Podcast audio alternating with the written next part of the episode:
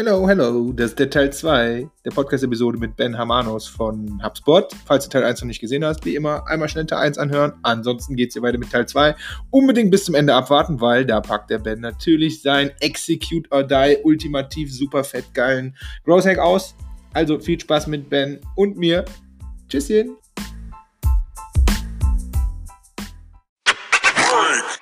Aber einmal kurz organisatorisch diese, also ich behaupte ja immer, dass echtes skalierendes Wachstum nur aus dem Produkt rauskommen kann.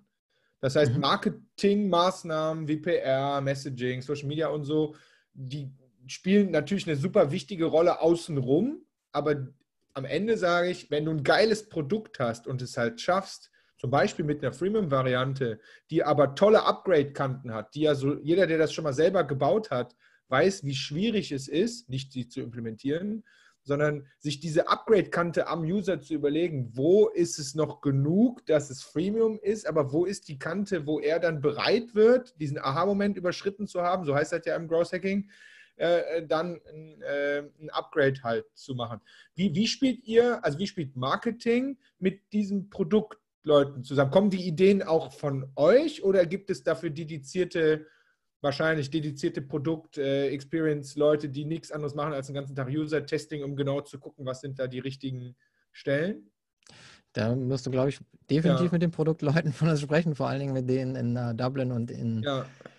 in Boston. Mhm. Ähm, ich bin sicher, dass das Marketing dort Feedback gibt, aber klar, wir schauen in die Daten rein und schauen, mhm. was ist der Mehrwert? Welchen, welchen Mehrwert braucht jetzt der große mittelständische Kunde, der 500 Mitarbeiter hat?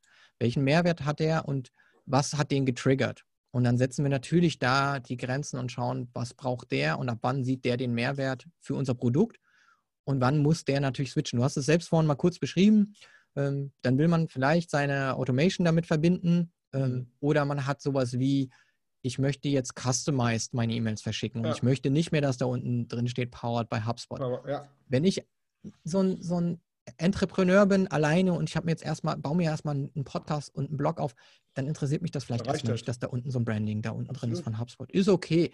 Wenn ich dann irgendwann eine riesen Brand geworden bin, dann möchte ich das vielleicht nicht mehr. Vielleicht habe ich Mitarbeiter, ich baue ein Team, dann entfernt man natürlich überall Branding und möchte überall seine Marke gespielt haben.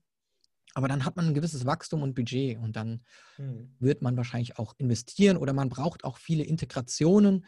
Vielleicht möchte man dann das ist ja auch ein Indikator. Ich habe plötzlich, möchte 50 Tools dran knüpfen an HubSpot. Wir sind ja mhm. inzwischen so ein, so ein Ökosystem, dass wir sagen, wir sind nicht mehr die All-in-One-Plattform und möchten eigentlich uns hermetisch abriegeln, sondern wir öffnen uns eher dafür und sagen, Daten haben gezeigt, die Leute knüpfen sehr, sehr viele Produkte an. Ich war mhm. bis zum letzten Jahr noch bei Konversionskraft. Was habe ich als erstes gemacht, als ich HubSpot eingeführt hatte? Wir haben fünf, sechs Tools dran geklemmt. Und mhm. das ist auch bei uns so ein Indikator, dass wir sehen, die Leute wollen das. Und wir wollen auch nicht gegen die Leute arbeiten und sagen, wie können wir das jetzt hinkriegen, dass die Leute ihre Tools nicht mehr verbinden, mhm. sondern wir haben den anderen Ansatz gewählt. Stimmt. Wie, wie machen wir das, dass wir noch mehr Mehrwert kreieren und sagen, okay, wir haben so ein Marketplace jetzt und die Leute können auch sehen, was für Tools können sie anknüpfen und wir bauen viel mehr native Integration und bauen das Ökosystem auf. Weil wir dann denken, okay, für uns ist der Mehrwert immer noch dieses, der Hub sein, äh, ob jetzt als CMS oder Sales. Aber wir wollen ein Ökosystem sein, weil die Leute wollen customizen. Und es gibt eigentlich ja. so gut wie niemanden, der nicht sagt, ich schließe nochmal zwei Sachen dran, gerade wenn man wächst und nicht mehr die All-in-One-Solution will. Weil dedizierte Plattformen, da brauchen wir nicht, nicht drum herum reden. Ja? Immer wenn es ein Tool gibt, das nur für eine Sache geschaffen wurde, ist es in der Regel besser als eine All-in-One-Plattform. Ja. Und wer diese ganzen Features, extra, extra, extra Features braucht, der wird was anderes dranklemmen, irgendwann, vor allen Dingen, wenn er das Budget hat. Also ja. ist das so, was man sagt, okay, dann rückt man eher in ein anderes Paket. Unter, unterschreibe ich dir so, ich habe gestern mit meinem Team diskutiert, wir schicken unsere Newsletter und Co. bewusst mit Mailchimp. Äh, und gestern haben wir diskutiert, äh, ob wir das auf Autopilot switchen. Und da haben wir 20 Minuten drüber gequatscht. Und irgendwann habe ich gesagt, aber ganz kurz mal, über was diskutieren wir hier eigentlich? Eigentlich ist doch meine favorisierte Lösung, dass ich alles in meinem CRM hätte und das ist ja HubSpot. Und da war auf einmal Ruhe wieder im Team, ne? weil man, ne, so junge Wilde ist ja genau richtig. Ich, ja, ja, egal, anderes Thema. So, und ähm, ne, die, die sausen da mit irgendwelchen Tools rum und dann kann man das und hier mit Autopilot kann man irgendwelche äh, äh, Trigger-Automation-Dinger super einfach machen. Das kann man weder in Mailchimp so machen, noch kann man das heute in HubSpot so machen.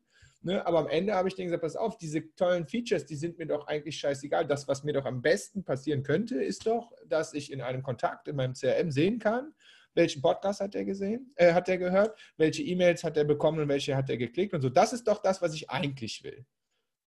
Und, ne, also das spielt, ist genau das, was du sagst. Das wäre All-in-One, wo ich, ich jetzt selber als derjenige, der das hostet und den Überblick hat, sage, da nehme ich ein paar Abstriche im E-Mail-Marketing gerne in Kauf, weil ihr eben eine All-in-One-Lösung seid.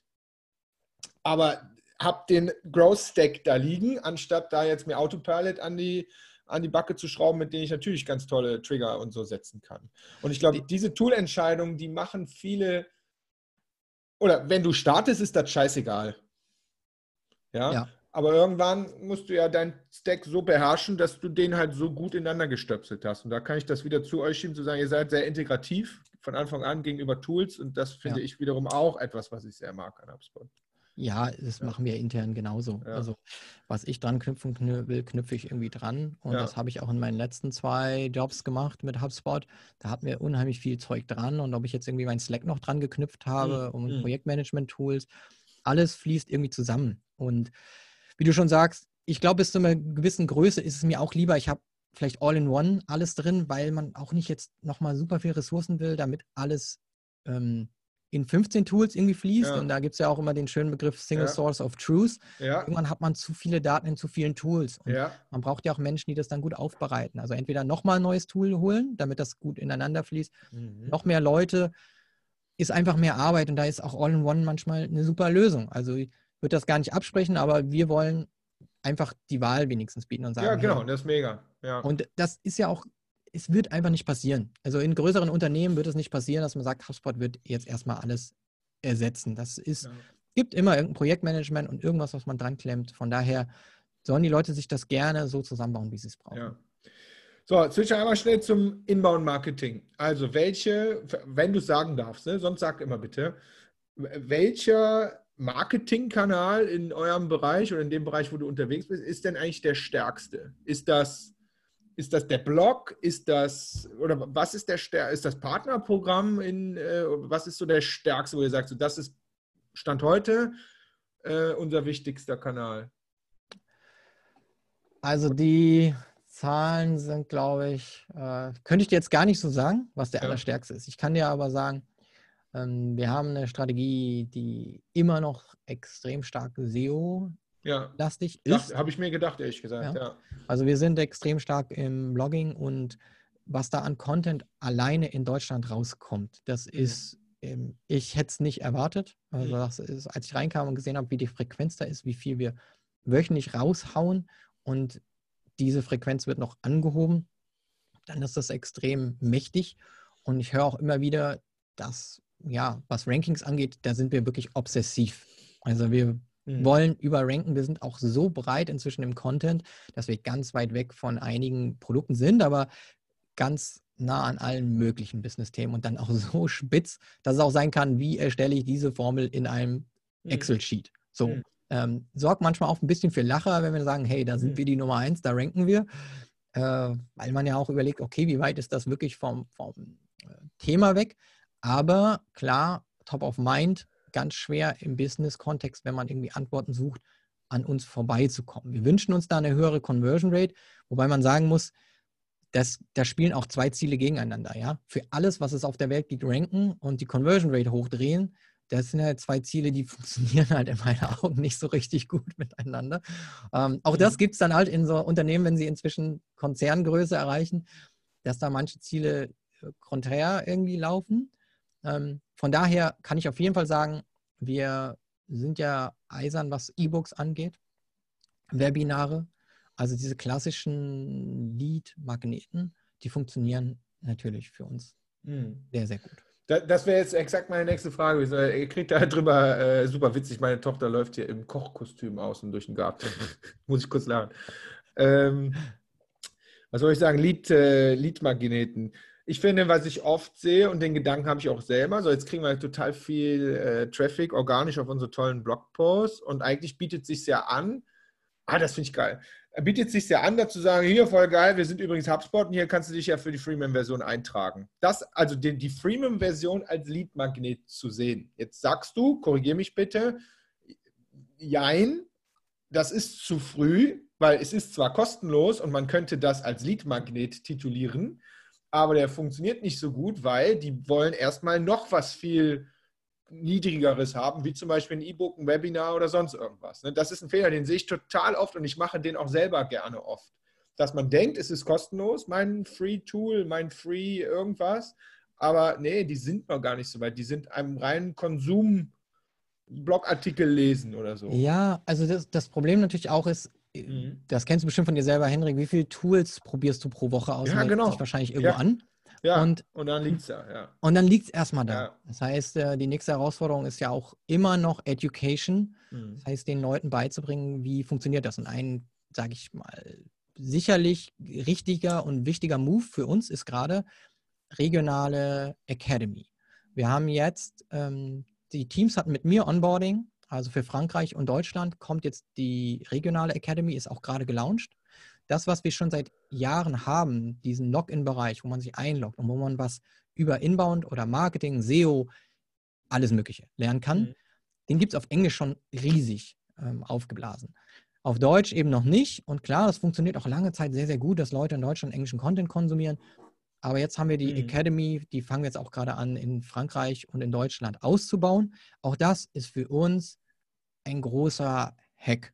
Also ja. Content zu bieten in einem Login-Bereich, der das, was ja gerade total abhebt, ne? Lernbereiche ja. virtuell, Online-Kurse und so weiter, das haben wir als kostenloses Tool und wenn man sich für irgendeine Sache bei uns anmeldet, ist man automatisch auch in diesem Academy-Bereich. Das heißt, man kann Kurse absolvieren, man sieht seine Fortschritte, man kriegt auch so Punkte dafür im Sinne von, du hast das jetzt hier erfolgreich abgeschlossen, Zertifikate virtuelle und das ist für uns auf jeden Fall ein wichtiger Hack und ich habe nicht die genauen Zahlen jetzt zur Hand, mhm. aber ganz sicher würden wir nicht investieren in einen Headcount und in die Produktion von deutschen und französischen ähm, Lerncontent, wenn das nicht für uns ein großer Treiber ja. ist. Also auch da kann ich sagen, wenn jemand sich einloggt und erstmal lernt, wie funktionieren auch die Tools, auch wir haben also auch wirklich dediziert dann auch, wie mache ich das jetzt mit HubSpot, also nicht nur generell, dann ist es auf jeden Fall ein großer ähm, Treiber für uns für Wachstum. Und auch ein sehr schöner, finde ich, weil das einfach educational ist hm. und wir Leuten was beibringen, äh, ob jetzt mit oder ohne HubSpot, lernt man was. Das ist doch eigentlich Retention im ober, oberen Bereich des Funnels. Ne? Zu sagen, ja, ich will nicht, dass die zufällig auf meinen Blogpost kommen, weil wir so gut ranken, sondern ich will sie eigentlich mit einem kleinen Format, mit einem kleinen Produkt educaten, um sie eigentlich, also im guten Sinne, ne? also besser geht es nicht, ne? im guten Sinne zu educaten, damit sie dann irgendwann, wenn sie bereit sind, äh, in meine Tool-Suite irgendwie reinkommen, in welchem Feature sie auch immer einsteigen. Ne? Genau. Also das Feedback ist auch immer großartig, wenn man dann ja. hört, HubSpot, HubSpot, hat mir ganz viel beigebracht. Und das ist ja, ja. finde ich, ja. für die Markenwahrnehmung eine ganz andere als, äh, ja, euer Tool ist super, versus HubSpot hat mir super viel beigebracht. Ähm, und durch HubSpot konnte ich irgendwie wachsen und ich habe so viel gelernt und die Leute empfehlen es auch gerne weiter und sagen, hier, wenn du was darüber lernen willst, dann schau dir das von HubSpot an. Lies doch mal den Blog oder ja. geh doch mal in die Academy rein. So. Ja, wir könnten ewig weitermachen. Ähm, Finde ich, find ich mega, mega spannend alles. Also ein, ein heißer Ritt über Organisation und USA und welche Wachstums-KPIs, äh, Marketing, Sales, Lokalisierung haben wir drüber gesprochen und jetzt am Ende über Inbound-Marketing mit diesen Academy-Formaten, was ich weiß einfach auch, dass es viele so noch gar nicht sehen. Man neigt immer dazu, sein Produkt nach draußen zu schmeißen, die ganze Zeit, statt einfach da irgendwie eine Zwischen... Also das ist auch immer so einfach gesagt. Ihr habt die Power, ihr habt die Skills, ihr habt die Ressourcen, das auch zu machen. Das hat auch nicht jeder. Ne? Aber da so ein, so, ein, so ein Zwischenformat einzulegen, um die Leute einfach irgendwie an der Stange zu halten. Ja. Geil. Aber man muss auch dazu sagen, ja. es wird dann immer wieder mal gesagt, ja, ihr habt ja die, die, die Ressourcen. Mhm. Man muss ja irgendwann dahin gekommen sein. Die hat man sich erarbeitet, die Und auch HubSpot hatte mal irgendwann einen Blog und vielleicht ein Editor oder die Founders ja. haben was geschrieben. Ja. Ich kenne das von Unbound so, da haben auch die Founder irgendwann früher nur ihr E-Book gebaut. Man hat irgendwann angefangen mit dem Glauben, dass das der richtige Weg ist, mhm. nützlichen Content zu bereiten, so wie du es eben auch machst. Mhm. Und daraus ergeben sich Sachen und die wachsen. Und mein meine Aussage wäre hier, fangt einfach mal an, wenn ihr es noch nicht gemacht habt. Und schaut, was kommt, aber hört auch nicht nach drei Artikeln, ja. die nicht abgehoben haben, auf. Ja, den so, letzten mag ja. ich, weil der ist es immer. Hört nicht nach einem Mal auf, verdammt nochmal. Ja. Ich habe das früher auch immer gemacht. So, ja. mal hier ein Blog und da und dann nach dreimal immer wieder aufgehört. Nee, man muss dann auch mal dranbleiben und mal drei Monate, sechs Monate mal gucken, weil es passiert, es funktioniert nichts beim ersten Mal. Nix. Nie. Nee. Und Content ist auch Product Market Fit. Also ich brauche auch nicht nochmal einen Podcast, der genauso ist wie der eine Podcast, nur meiner ist kürzer und wie der andere Podcast, nur meiner ist schlechter und wie der Podcast, nur meine Gäste sind uninteressanter. Da muss man schon gucken, wie hebe ich mich denn jetzt mit so einem USP auch im Content ab und wie kann ich einen Mehrwert generieren? Warum, ja. Was mache ich denn überhaupt besser und warum habe ich Daseinsberechtigung? Da sollte man auch mit Content drüber nachdenken und da muss man dran feilen. Und da ist Nische auch manchmal gut, einfach um unique zu sein, aber nicht aufgeben. Einfach mal weitermachen und connecten und connecten. Ja, wie du es auch sagst mit eurem Podcast. Also man würde ja jetzt meinen, dass ihr natürlich naturgemäß äh, Podcast-Jünger seid. Bullshit.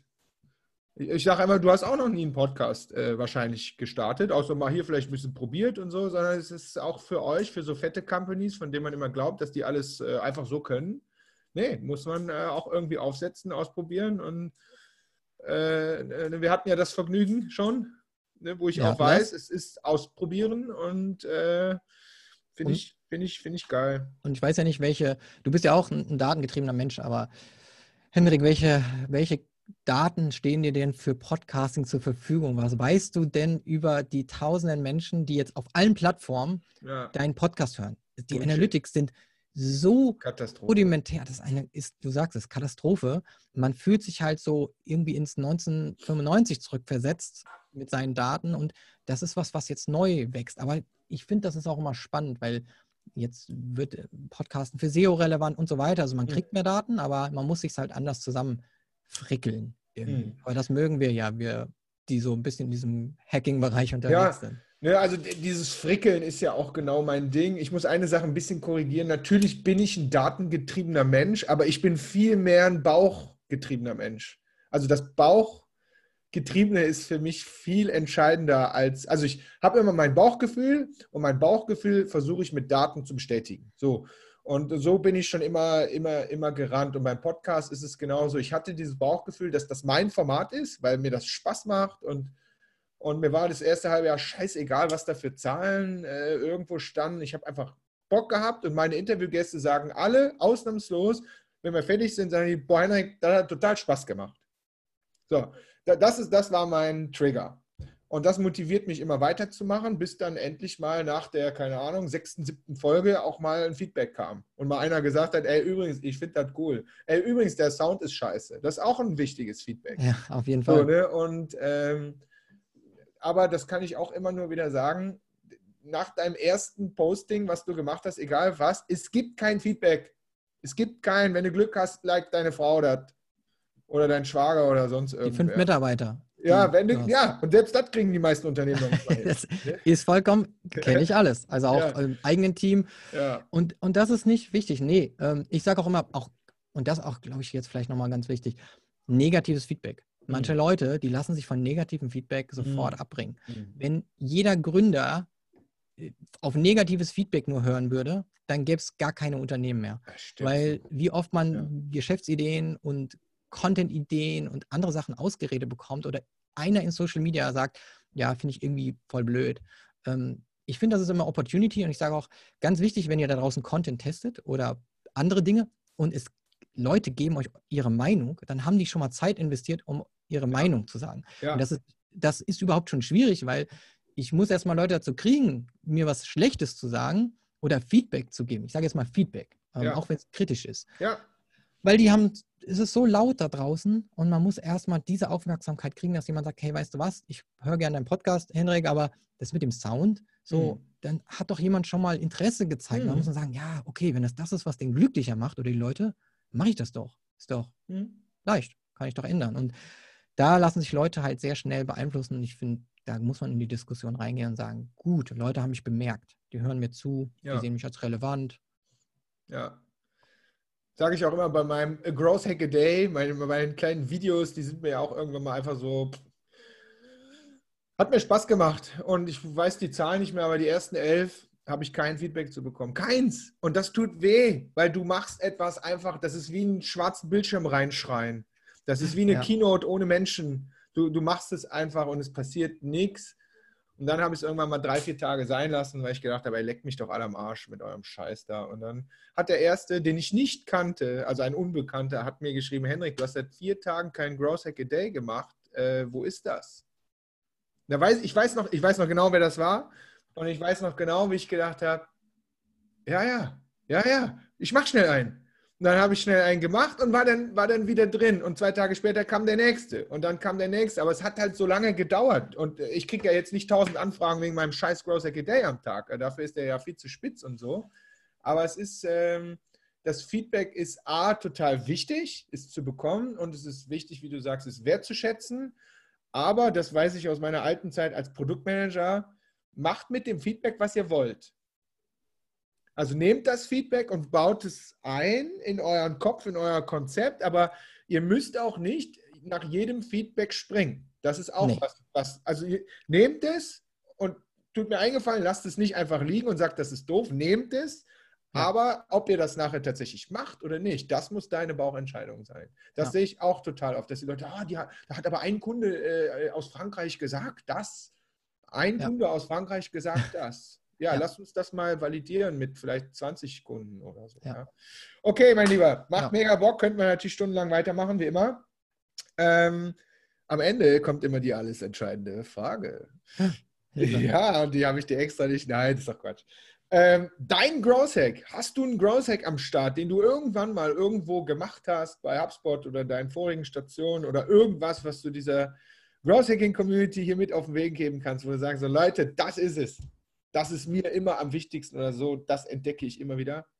Boah, das ist jetzt, da erwischt du mich ja fast eiskalt gerade. Ach Quatsch, du hast, hast du die, hätte ich schon fast gesagt, die Unterhose voll, wollte ich sagen. Du hast doch hier die, die, die, die, die Backbox voll. Ja, ich glaube, es, gab, bei mir ändert sich ja auch immer so ein bisschen, was, was von mir gefordert wird. Und ich glaube, letztes Jahr war ich viel, habe ich noch mal ein Team aufgebaut und viel gemanagt und dann ist ja. man plötzlich so, so viel operativ raus. Ja. Jetzt komme ich da wieder rein und bin aber mehr in dieser PR- und Awareness-Schiene. Mhm. Ich glaube, eine Sache, die mir auffällt und die ich als einen guten Hack sehe, und dafür muss man keine technischen Skills haben, ist, wenn man etwas neu aufbaut und man hat wenig Geld und wenig Ressourcen, mhm. dann ist das Personalisieren sehr wichtig. Und personalisieren nicht im Sinne von, das muss personalisiert irgendwo ankommen, wie jetzt in E-Commerce irgendwelche Botschaften, sondern nutze dich selber als Marke und authentische Person, die dahinter steht. Und ich habe zum Beispiel damals Twitter für Unbounce gestartet. Ja, und da fand ich es sehr wichtig und habe mich auch von der kanadischen Marke abgehoben. Als ich den deutschen Twitter-Account aufgebaut habe, habe mhm. ich ein Profilbild von mir in den Twitter-Account gebaut, weil ich mhm. gesagt habe, okay, ich mhm. soll das zum Wachsen bringen. Wie viel Bock haben denn die Leute, so einem Logo zu folgen, das ihnen im deutschsprachigen Raum nicht so viel sagt? Ja. Also habe ich erstmal so ein, war ich da drin mit dem Unbounce-T-Shirt, bin Leuten gefolgt und meines Erachtens sehen die Leute dann, okay, wer hat mir heute, wer folgt mir heute, sehen der Person, klicken drauf. Ja. Leute folgen Leuten. Menschen, ja. ja. Das ist einfach sehr menschlich. Und genauso sehe ich es auch bei einem Podcast. Wenn ich jetzt begrenzte Ressourcen habe, dann baue ich den auf Menschen auch auf. Und genauso würde ich es mit vielen Dingen machen, dass ich einfach die, die Menschen und Motive in den Vordergrund rücke, um andere davon zu überzeugen, zu folgen und zu konvertieren. Und ich glaube, dieser, dieser Conversion-Optimierungs-Hack mhm. wird ganz oft unterschätzt, wenn wir jetzt mehr Opt-ins hier wollen. Und da ist Psychologie zu, einfach zu festzustellen, wie kann ich denn die Persönlichkeit dahinter mehr in den Vordergrund rücken, damit die Leute mir folgen, damit die mein Webinar sehen wollen, weil ich das mache oder ja. der entsprechende Gast, Host. Also nicht vergessen, Authentizität ist ein krasser Hack. Ja, finde ich mega, äh, unterschreibe ich so und kommentiere ich auch keine Sekunde. Und man darf polarisieren. Also man muss auch nicht jedem gefallen, wie du sagst, nehmt nicht alles ja. dann gleich mit. Es kann ja. auch sein, dass es Menschen nicht gut finden, aber dann ist meine Brand eben nicht für die. Oder unsere Brand steht nicht für die. Ja. Das ist auch okay. Ben, ich danke dir. Ich mehr, mehr über Ben finden wir wo? Wo würdest du am liebsten? Also LinkedIn, Instagram. Kommt zu LinkedIn, LinkedIn, wenn ihr mir nicht direkt eine Kontaktanfrage stellt, gibt es ja diese Follower-Funktion, ist auch super, mhm. dann könnt ihr erstmal reinschnuppern, ob ich euch mhm. gefall. Wenn, mhm. dann können wir uns immer noch verknüpfen. Mhm. Ansonsten, der Podcast geht bald an den Start, das kriegt ihr sicherlich mhm. mit, wenn ihr mir folgt. Von daher gerne dorthin kommen. Cool. Alles klar. Dann bedanke ich mich. Ich äh, äh, bestelle schöne Grüße und äh, bleib bitte gesund.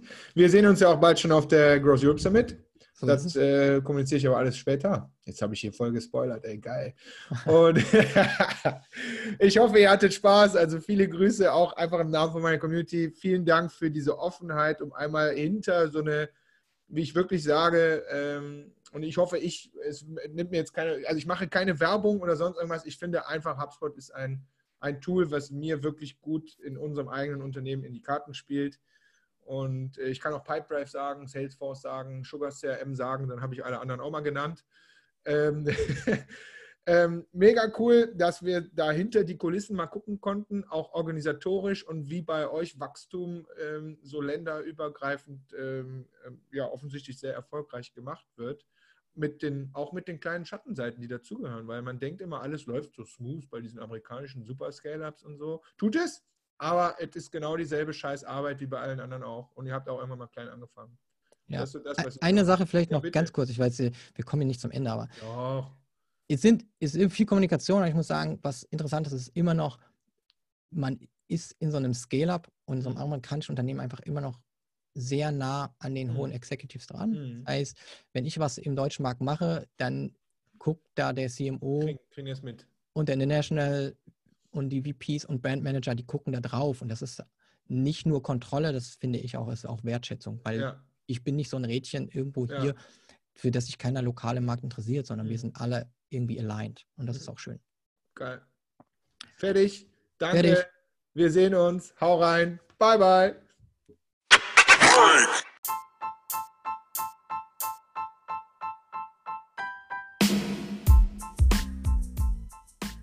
Ha, das war's. Ich hoffe, es hat dir Spaß gemacht mit dieser äh, Podcast-Episode. Denk dran, eine Sache rausnehmen, umsetzen. Und wenn du dabei Schwierigkeiten hast oder wenn du dabei Hilfe brauchst, komm doch einfach in unsere nächste Growth Hacking Masterclass rein. Alle zwei Wochen gehen wir ganz, ganz individuell online in einem Zoom, äh, in einem Zoom Video Call. In einer kleinen Gruppe gehen wir mit euch genau durch, gucken, wo ist die Strategie, hast du schon eine Strategie, kann man da was anpassen ja, helfen wir dir. Ganz, ganz individuelles Coaching. Und ähm, ja, das Ganze ist beim ersten Mal kostenlos. Schnüffelst mal rein. Also einfacher kann man kein Coaching bekommen. Und danach weißt du auf jeden Fall, ob Growth Hacking dir was bringt oder halt nicht. Und für die, die das alles schon können, könnt ihr bestimmt noch einen geilen Growth Hack bei uns abgreifen. Also ab in die Show Notes, gucken, wo, die, wo der Link zur Growth Hacking Masterclass ist und dann sehen wir uns, falls es bisher noch nicht passiert ist, äh, sehen wir uns endlich persönlich. Also hau rein, macht gut, tschüsschen.